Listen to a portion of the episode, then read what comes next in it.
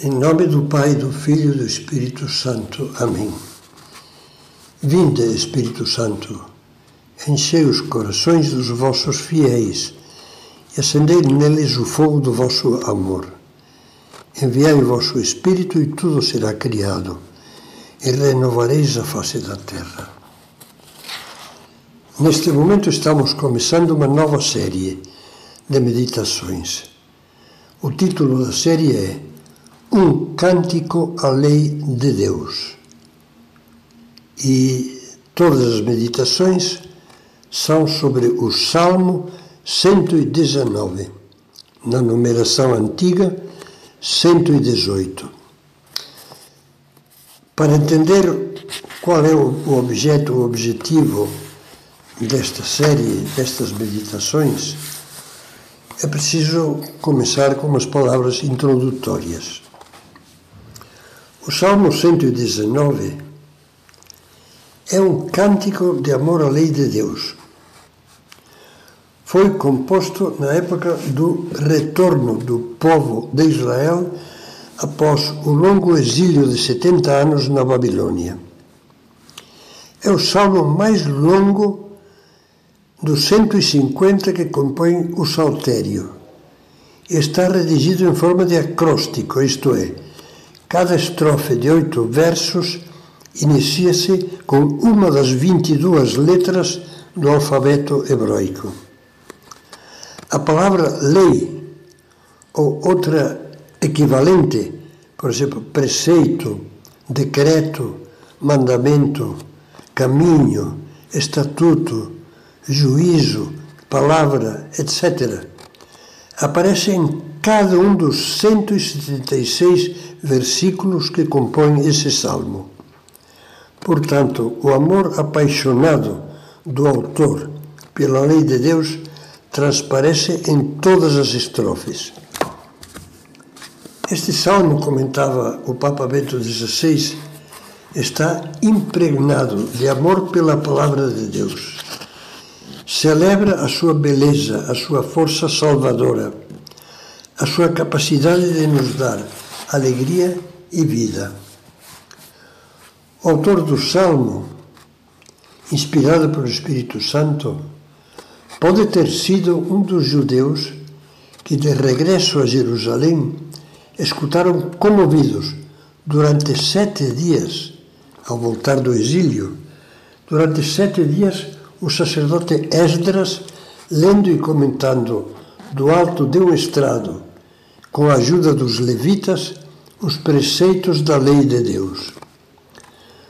Todo o povo, diz o livro de Neemias, todo o povo, o livro da Bíblia, todo o povo chorava ao ouvir as palavras da lei. Então o governador Neemias, um dos artífices do retorno à pátria e da reconstrução do templo, dirigiu-se a todos os presentes com umas palavras muito bonitas que a liturgia da Igreja nos lembra com frequência. Não lamenteis nem choreis. Este é um dia consagrado ao Senhor vosso Deus. Não é dia de luto, pois a alegria do Senhor será a vossa força. Grave bem essas palavras. A alegria do Senhor será a vossa força. Comecemos já a meditar. A lei que o salmista contempla agradecido é a lei dada a Deus, por Deus, perdão, a Moisés, no alto de Monte Sinai. Essa lei, a Torá hebraica, sela a aliança de Deus com o seu povo eleito.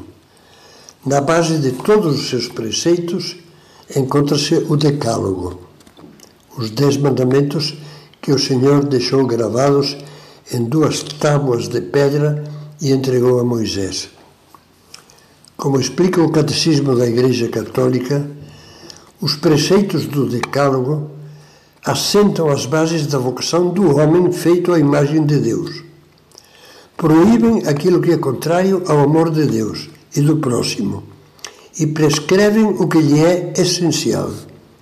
O Decálogo é uma luz oferecida a consciência do homem para lhe manifestar o chamamento e os caminhos de Deus e protegê-lo do mal.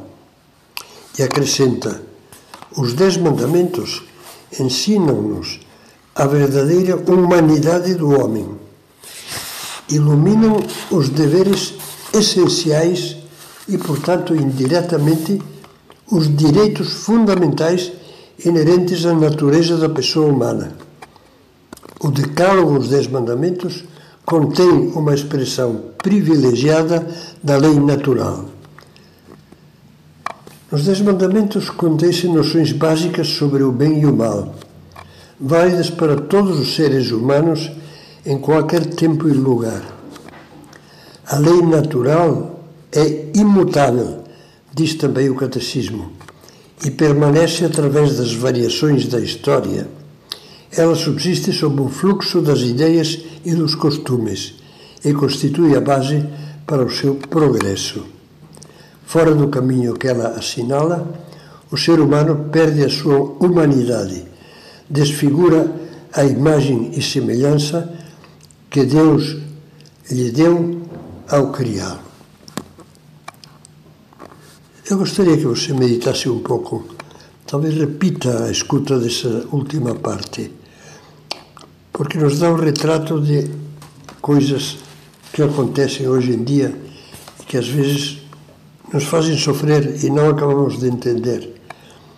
Mesmo pessoas que são boas, que falam muito de Deus, estão se deixando cair sem reparar na ideia de que a lei natural muda, de que as variações da história fazem mudar a lei de Deus, de que o fluxo, estou repetindo eh, palavras do catecismo, o fluxo das ideias e dos costumes está alterando o que em outras épocas era o bem. Isto é, estão caindo no relativismo. E então nós somos como os reis magos que procuram Cristo, mas sem estrela que guie. Não há nada fixo, não há nenhuma estrela fixa. Que Deus nos ajude a não perder de vista a estrela, Cristo, caminho, verdade e vida.